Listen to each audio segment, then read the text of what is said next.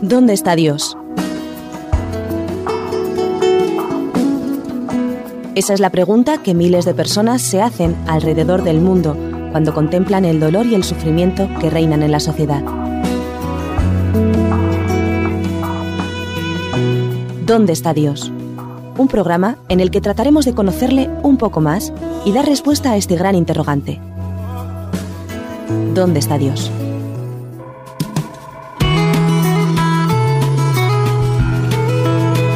Bienvenidos un día más a nuestro programa ¿Dónde está Dios?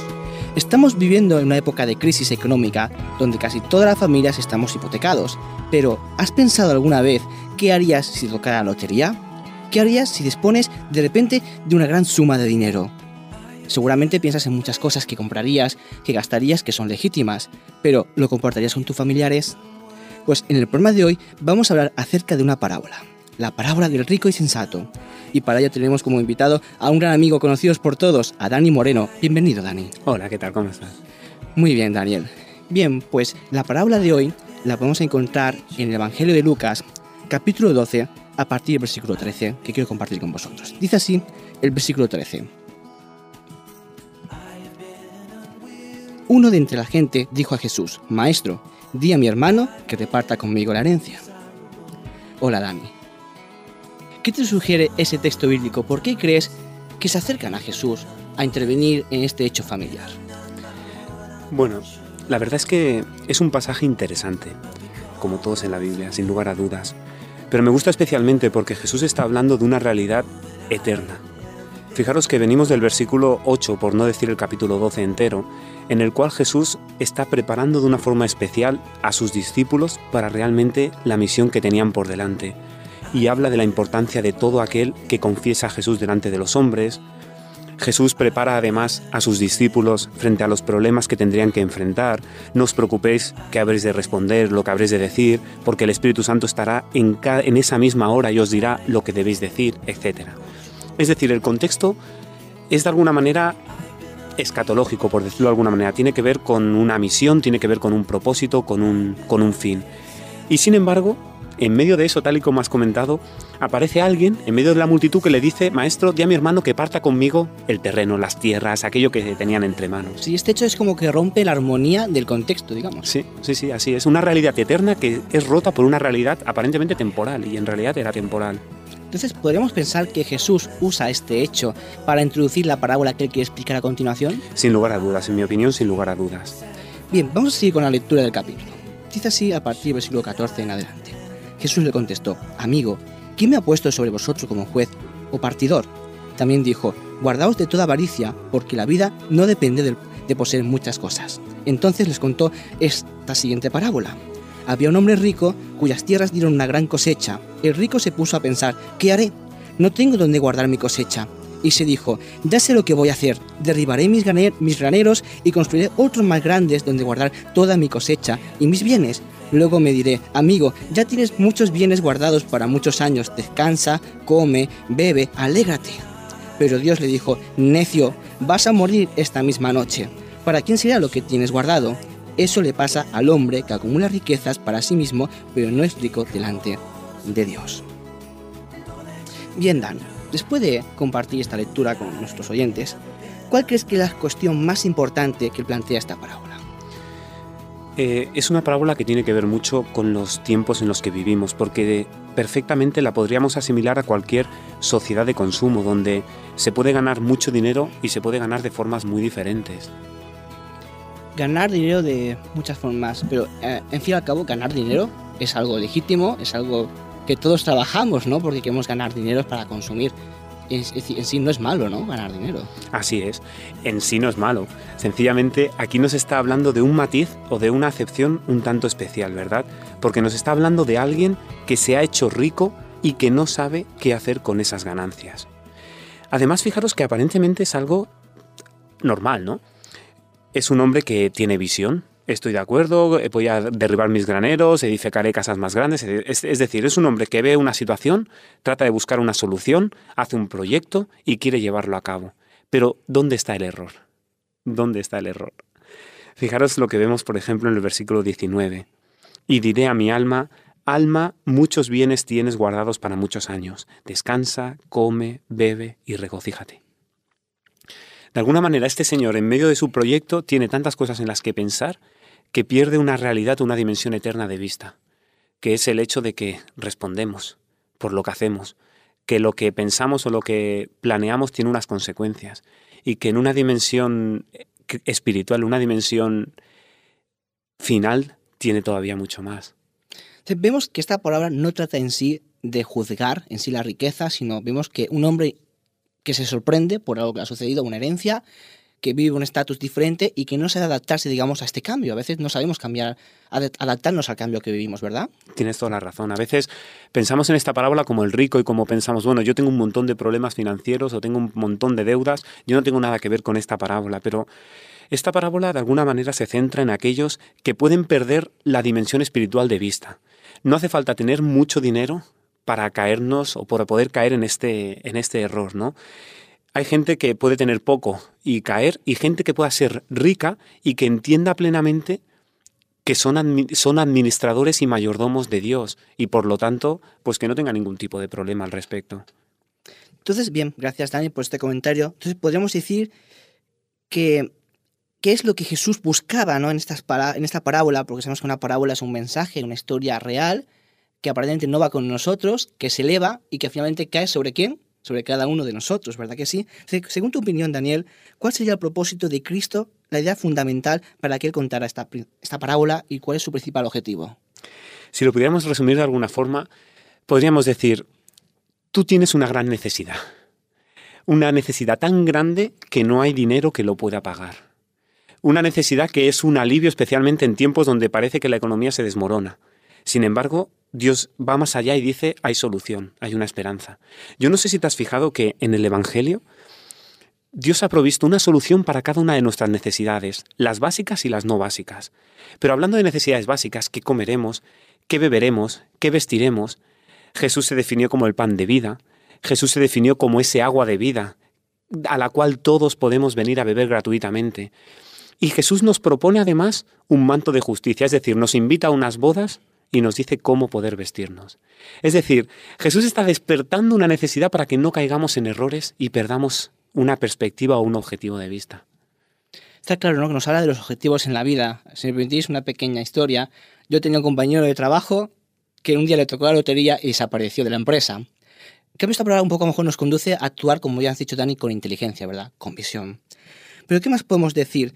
¿Crees que representa un poco también una nueva oportunidad de ver un mundo de una forma diferente a aquellas personas que escuchaban la parábola o que hoy están escuchando la parábola gracias a nosotros? Así es. Un teólogo lo que hizo fue clasificar la forma de pensar humana.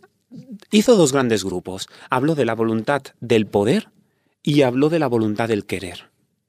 Y me pareció muy interesante porque en la voluntad del poder puso tres grandes apartados. El tema de las riquezas, el tema del mérito y el concepto del, poder. Y en la voluntad del querer podríamos poner la solidaridad, la universalidad y la gratuidad. Esto es importante porque nos llama a decir, bueno, ¿qué es lo que estamos persiguiendo en el fondo? ¿Estamos persiguiendo riquezas? ¿Estamos persiguiendo mérito? Quizá estamos persiguiendo el deseo, el ansia de poder, incluso la pasión por el poder. Yo me planteo que a veces caemos en este tipo de errores y no caemos ni siquiera de una forma natural, sino que a veces caemos empujados por la sociedad en la que nos movemos. En este programa estamos tratando de, de alguna manera, predicar la palabra de Dios, pero es que cuando salimos a la calle, la sociedad, Internet, los medios de comunicación, la televisión, lo que queráis, se encarga de predicarnos justamente en lo contrario. Tanto tienes, tanto vales. Dime cómo es tu bolsillo y te diré lo que vales para mí. Y es realmente extraordinario ver cómo Jesús se encargó de romper precisamente todos estos paradigmas y se encargó de ofrecer un evangelio que está al alcance de todos. Jesús fue a personas que estaban encerradas en sus límites, en sus ambiciones, en sus egoísmos, y les dio la llave, una llave que es eterna y que está al alcance de todos, para precisamente poder salir de esa situación. Dani, ¿por qué crees que Jesús tenía esta visión, esta capacidad que tú has dicho tan bien explicada? ¿Por qué? ¿A qué se debe? ¿Qué tenía Jesús que a lo mejor nosotros necesitamos tener para esta visión? En mi opinión, Jesús tenía visión y tenía mucha relación con el Padre. Jesús tenía claro cuál era el propósito por el que estaba aquí y tuvo muy claro cuál era el propósito que quería inculcar a cada uno de sus discípulos. cuando uno ve la situación de este mundo en el marco del gran conflicto, en el marco del problema a nivel cósmico que se está dando en este mundo, cada cosa encaja en su lugar. Cuando entendemos que no somos, em, no somos de aquí, que tenemos una patria en los cielos, que nunca debiéramos, nunca debimos habernos separado de nuestro Creador, entonces todo toma mucho más sentido. Y lo que es más grande, eso está a nuestro alcance. Es algo gratuito, es algo que tiene que ver con la solidaridad, es algo que yo no puedo guardarme para mí mismo. Si hay alguna persona a mi lado que necesita ayuda, yo debo compartirlo. Y también un principio universal, para que nadie se quede excluido. Podemos decir, como bien has dicho, que es algo gratuito, pero es lo que más beneficio aportará a nuestras vidas, ayudar a los demás. Quisiera preguntar también, ¿cómo ves a Jesús en los problemas? Él, digamos que se, se metía en la situación de, de la persona que tenía un problema. Digamos que era una persona que tenía empatía, ¿verdad? ¿Podemos hablar un poco acerca de la empatía?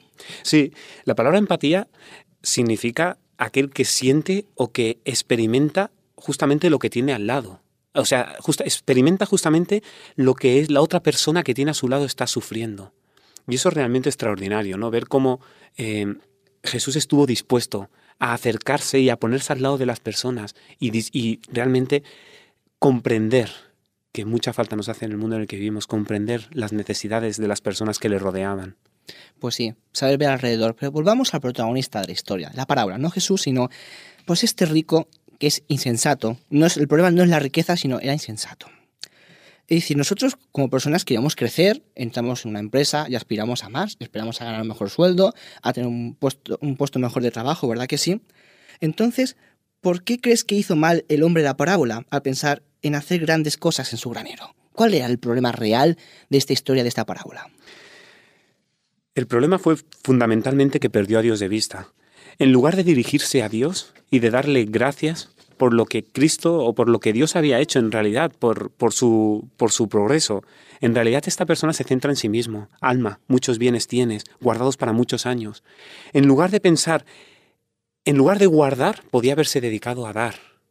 Porque estoy seguro que eh, bien proyectado, bien planteado, hubiera podido satisfacer muchas necesidades, en lugar de pensar en ampliar, en guardar y en avariciosamente acaparar para sí eso. Es curioso porque aparentemente parece que estamos hablando de un hombre solitario, no nos habla acerca de familia ni con quien compartir. A veces nos pasa, ¿no? Vivimos una sociedad un poco solitaria, ¿no? Que busca cada vez más la unidad en el sentido de, de persona y no de conjunto, ¿verdad? Así es y creamos un poco el concepto de lo que es mío es mío y para nadie más. Así es. Aunque todos, cada uno de nosotros reconocemos que eso no nos lleva a ninguna parte y que eso no nos hace felices y que por más que pensemos que eso va a llevarnos a algún sitio, es un es como un balón de fútbol que parece que sea mucho, pero está lleno de aire por dentro. Sin duda es mucho mejor compartir, ¿no? Que vivir una vida solitaria y no tener con qué compartir. Sin lugar a dudas.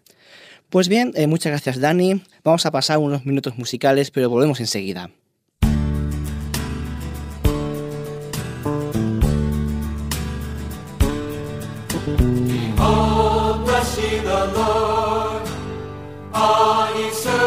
The Lord. Lift up your hands in the sanctuary and bless, bless ye the Lord. Behold, bless ye the Lord all ye servants of the Lord. Lift up your voice in the sanctuary and bless, bless ye the Lord.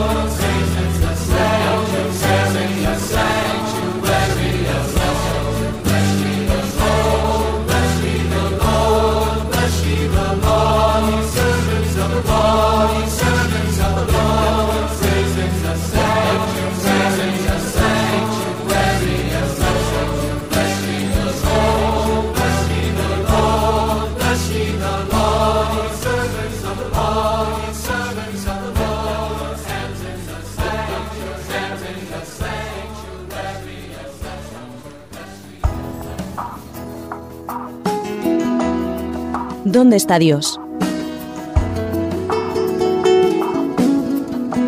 Esa es la pregunta que miles de personas se hacen alrededor del mundo cuando contemplan el dolor y el sufrimiento que reinan en la sociedad. ¿Dónde está Dios? Un programa en el que trataremos de conocerle un poco más y dar respuesta a este gran interrogante.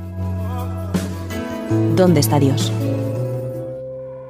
Gracias por seguir con nosotros en el programa ¿Dónde está Dios? Estamos hablando en el programa de hoy con nuestro amigo Daniel Moreno acerca de un tema muy interesante, acerca de las riquezas y ser inteligentes a la hora de trabajar con ellas. Estamos hablando de una palabra muy interesante que es la parábola del rico y sensato. Así que, Dani, hola. Hola. ¿qué tal? Yo quisiera hacerte una pregunta. Podríamos leer el versículo 20 de la parábola que la encontramos en Lucas, capítulo 12, versículo 20. Dice así, pero Dios les dijo, necio, vas a morir esta misma noche. ¿Para quién, que se- ¿Para quién será todos los bienes que tienes? Eso le pasa al hombre que acumula riquezas para sí mismo, pero no es rico delante de Dios. A veces acumulamos, acumulamos y no pensamos en qué va a suceder. Entonces, Dani, la pregunta sería la siguiente. ¿Qué quiso de- decir Jesús con esas palabras? ¿Qué sucede en este contexto, en esta idea? Fijaros que hasta el versículo 19 esta persona se va haciendo sus propios razonamientos, es decir, voy a hacer esto, voy a dejar de hacer esto otro, voy a seguir creciendo, pierde el mundo de vista, se olvida que somos mayordomos y no somos propietarios. El mayordomo es el mayor de la casa, el mayor del Señor, aquel que se encargaba de las propiedades, de administrar, pero en cualquier caso él no era el propietario, sino él de alguna manera el administrador. Y en medio de, esta, de este cúmulo que parece que es un crecimiento egoísta, es un crecimiento que no tiene límites, es un crecimiento que yo me imagino a este hombre una vez hecho esos graneros, seguiría queriendo hacer más graneros y más grandes y más grandes y más grandes, olvidándose de algo muy importante, olvidándose que si por ejemplo vemos la situación a nivel mundial, a veces olvidamos que este mundo es un sistema, que es un gran conjunto, que es un gran sistema en el cual no podemos separarnos pensamos, bueno, porque la ecología esté mal o porque el medio ambiente esté mal, bueno, yo mientras tenga mi casa bien, y nos olvidamos que si por ejemplo hay países que están mal o que se están desertificando o hay polos que se deshielan, todos sufrimos. Es decir, el egoísmo no tiene ninguna cabida porque no nos lleva a ninguna parte. Y esto es muy importante que lo tengamos en cuenta. En el versículo 20, Dios interviene y dice claramente la realidad del asunto. Necio, esta noche vienen a pedirte tu alma y lo que has guardado, ¿de quién será? ¿De qué te servirá todo esta, este castillo en la arena que acabas de montar o que acabas de realizar? Vemos que esta palabra es un poco con lo que en español conocemos como el cuento de la lechera, que Así todos es. conocemos. ¿verdad? Y luego haré esto, y luego haré esto, pero ¿quién tiene garantizado el día de mañana? El mañana no sabemos qué va a suceder sin duda alguna. Pero bien, eh, ¿creemos o crees en este caso, Dani, que se podría interpretar el significado de esa declaración como un anuncio de juicio? Lo que aquí la palabra de Dios indica, cuando Dios está hablando, ¿es un juicio? Así lo es, porque fijaros que en el versículo 20 Dios interviene. La idea de juicio no aparece solamente aquí, aparece reflejada en muchísimos otros lugares en la escritura. Por ejemplo, en Mateo 12:36 nos dice claramente que de toda palabra ociosa que hagamos, que digamos, daremos cuentas a Dios en el juicio. El mismo eh, Salomón en el libro de Eclesiastés habló claramente que todo tiene su tiempo y que hay un tiempo para cada una de las cosas. Y me gusta especialmente mucho en, el libro de los Hechos de los Apóstoles, en el capítulo 24, es un versículo, es un capítulo, es un pasaje en el cual nos encontramos a Pablo hablando delante de un gobernador, del gobernador Félix. Y es importante porque Pablo está haciendo toda una defensa al respecto y le está hablando acerca de la justicia, acerca del dominio propio y acerca del juicio venidero. Importante es que frente a esta situación nosotros podemos decidir qué hacer al respecto. En este caso, fijaros que Félix, estoy leyendo Hechos 24, versículo 25, Félix se espantó y dijo, ahora vete y cuando tenga oportunidad te llamaré. Yo lo que me pregunto es, vivimos en una sociedad en la cual a veces nos metemos tanto en los problemas temporales que no será que nos pase algo parecido a lo que le pasó a Félix. No, no, ahora tengo demasiados problemas, tengo demasiados dolores de cabeza, no tengo tiempo de acudir a Dios o quizá estoy olvidando que Dios es el dueño de cada una de las cosas, que Dios es el dueño de la creación. Este hombre se está preocupando de cuidar sus frutos y no se estaba, no se estaba dando cuenta que es Dios quien aportó el crecimiento, quien aportaba el agua, el sol, el aire, la vida para que esos frutos puedan ser una realidad. Bien, yo ahora que te estoy escuchando, me haría una pregunta que a lo mejor los radiantes también se hacen, ¿no? ¿Por qué un juicio? ¿Acaso la misericordia de Dios no es mayor que todas las ofensas de la humanidad? Claro, aquí entraríamos a hablar, muchas veces a nivel teológico uno se plantea la pregunta, vamos a ver, ¿Dios es justo o es misericordioso? ¿Qué es Dios? Sí. Y la respuesta es, muy, es, es clara, Dios es amor. Pero el amor se puede desglosar en justicia y en misericordia. Y esto es fundamental que lo tengamos en cuenta. Yo, para, para que realmente sea la palabra de Dios, que no seamos solamente nosotros quien, quien hablemos, hay un pasaje en el libro del Éxodo, del segundo libro de la Biblia, que creo que es fundamental, es revelador al respecto. En Éxodo, en el capítulo 34, los versículos del 5 al 7, justamente son palabras del mismo Señor hablando y definiéndose a sí mismo. Y dice así, Hechos 34, versículos 6 y versículo 7. En realidad, desde el versículo 5. Fijaros lo que dice, Yahvé, Yahvé, Dios fuerte, misericordioso y piadoso, tardo para la ira y grande en misericordia y verdad, que guarda la misericordia a millares, que perdona la iniquidad, la rebelión y el pecado, pero que de ningún modo tendrá por inocente al malvado, que castiga la maldad de los padres en los hijos y en los hijos de los hijos hasta la tercera y cuarta generación. Es decir, Dios establece claramente cuáles son los fundamentos, los cimientos de su carácter. Un Dios que perdona la iniquidad, la rebelión y el pecado, pero que de ningún modo tendrá por inocente al malvado. Es decir, que el pecado tiene fecha de caducidad y que nosotros escogemos a quién servir. Nosotros escogemos quién queremos que sea nuestro Señor, si las riquezas o el Dios de los cielos, el realmente el creador y a quien le pertenecen en realidad. O sea, entendemos que dentro del amor de Dios está su justicia, es decir, que por el amor que tiene hacia el justo tiene que aplicar su justicia. Claro. Y también está su misericordia. Exactamente. Entonces, ¿cómo se podría justificar el derecho que tiene Dios a juzgar para juzgar a la humanidad? ¿Tendríamos alguna buena razón para apoyar el derecho divino de juzgar a nuestra humanidad, a nosotros? Esto lo podríamos explicar quizá con un ejemplo práctico, ¿no? Dios tiene el copyright, por decirlo de alguna manera, o la marca registrada de cada uno de nosotros. Dios es el creador de toda forma de vida y por tanto Él es el que tiene verdaderamente derecho sobre cada uno de nosotros. Y a la vez, Dios dio a su Hijo para salvarnos después de la entrada del pecado en este mundo. Y eso es fundamental que lo tengamos en cuenta. Cuando nos vamos, por ejemplo, al Evangelio de Juan, al, al, primer capítulo, los versículos del 1 al 3, es importante lo que leemos aquí. En el principio era el verbo, el verbo estaba con Dios y el verbo era Dios. Él, este estaba en el principio con Dios. Todas las cosas por medio de Él fueron hechas y sin Él nada de lo que ha sido fue hecho. Es decir, la Biblia deja claramente establecido quién es el creador, quién, a quién le pertenece cada una de las cosas, y mucho más cuando este creador viene a este mundo, da su vida por ti y por mí, por cada uno de nosotros, por los que nos están escuchando, para que cada uno podamos tener la oportunidad de creer en Él y no tener por qué perdernos. Bien, podemos decir que en esta palabra que estamos estudiando en el programa de hoy hemos visto pues, realmente una enseñanza muy inteligente. Que todo lo que tú tienes, úsalo con inteligencia. Hemos aprendido también que todo lo que tenemos no es nuestro, sino que de Dios y que nosotros somos mayordomos, es decir, los responsables de administrar para que eso funcione bien. Y también hemos aprendido acerca del amor y la justicia de Dios. Dios, a ser el dueño, tiene el derecho de juzgarnos. Pero volviendo al protagonista, podríamos decir que el hombre rico de la parábola es víctima pues, de la codicia o la avaricia pues que está en la sociedad que tenemos hoy en día, ¿no? Entonces, ¿qué receta podemos dar que sea válida pues a una persona que se encuentre en la misma situación del protagonista que en nuestra historia o para nosotros mismos, por ejemplo? La receta se encuentra en el Evangelio sin lugar a dudas. Jesús una y otra vez quiso ofrecer esta receta de la que hablamos, una receta que es liberadora, una receta que es dimensionadora y que va mucho más allá, que en realidad lo que te hace es liberarte precisamente de estos de estos lazos que muchas veces la sociedad del consumo te tiende. Me gusta muchísimo, en el contexto del Sermón del Monte, lo que dice Mateo el capítulo 6, los versículos 19 y 20. Dice así, lo conocéis perfectamente, no os hagáis tesoros en la tierra donde la polilla y el moho destruyen y donde ladrones entran y hurtan, sino haceros, haceos tesoros en el cielo donde ni la polilla ni el moho destruyen y donde ladrones no entran ni hurtan. El versículo 21 es concluyente, porque donde esté vuestro tesoro, allí estará también vuestro corazón. Me parece muy buena respuesta, Dani, pero por ejemplo, aquel oyente que no es creyente en Dios, que no cree en el juicio ni respeta a Dios, ¿qué consejo le podemos dar a esta persona que nos oye en este instante y cómo le podemos ayudar? Mirad, hay versículos en la Biblia que son claramente reveladores. Me viene a la mente, por ejemplo, el, Salmo 14.1, que, que dice así. Es un salmo que, bueno, que en definitiva lo que está haciendo aquí el, salmista es definir claramente cuál es la situación de aquella persona que dice yo no tengo nada que ver con Dios o Dios no tiene nada que ver conmigo. Dice el Salmo 14.1, dice el necio en su corazón, no hay Dios. Se han corrompido, hacen obras despreciables, no hay quien haga lo bueno.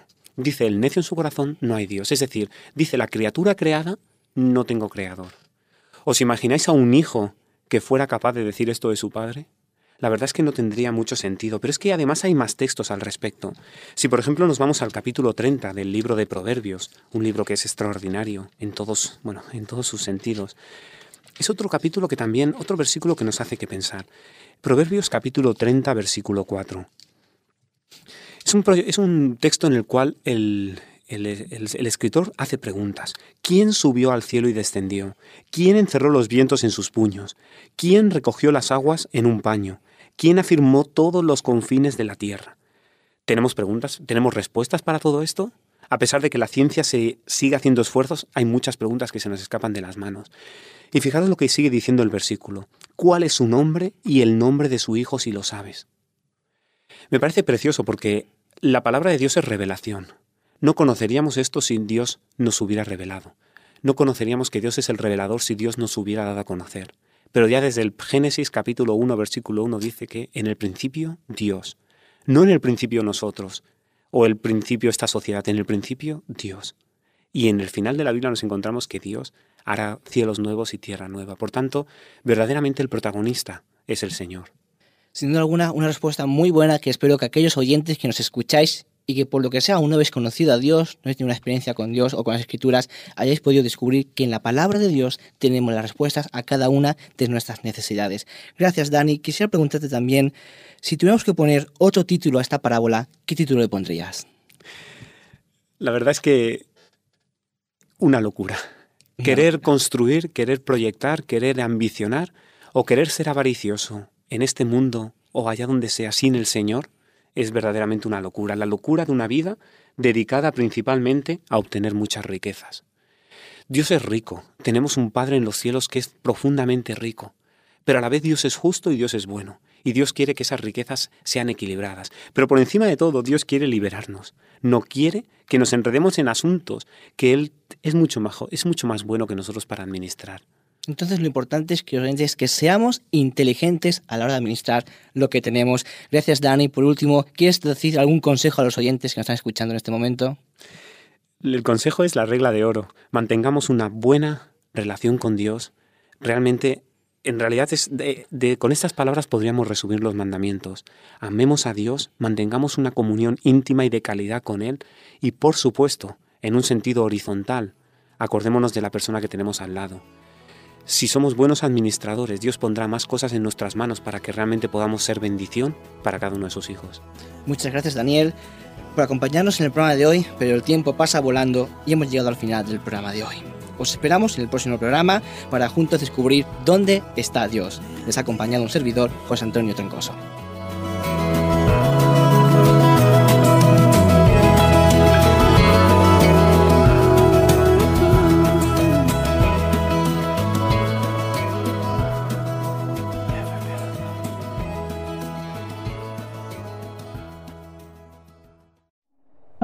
Producido por hopmedia.es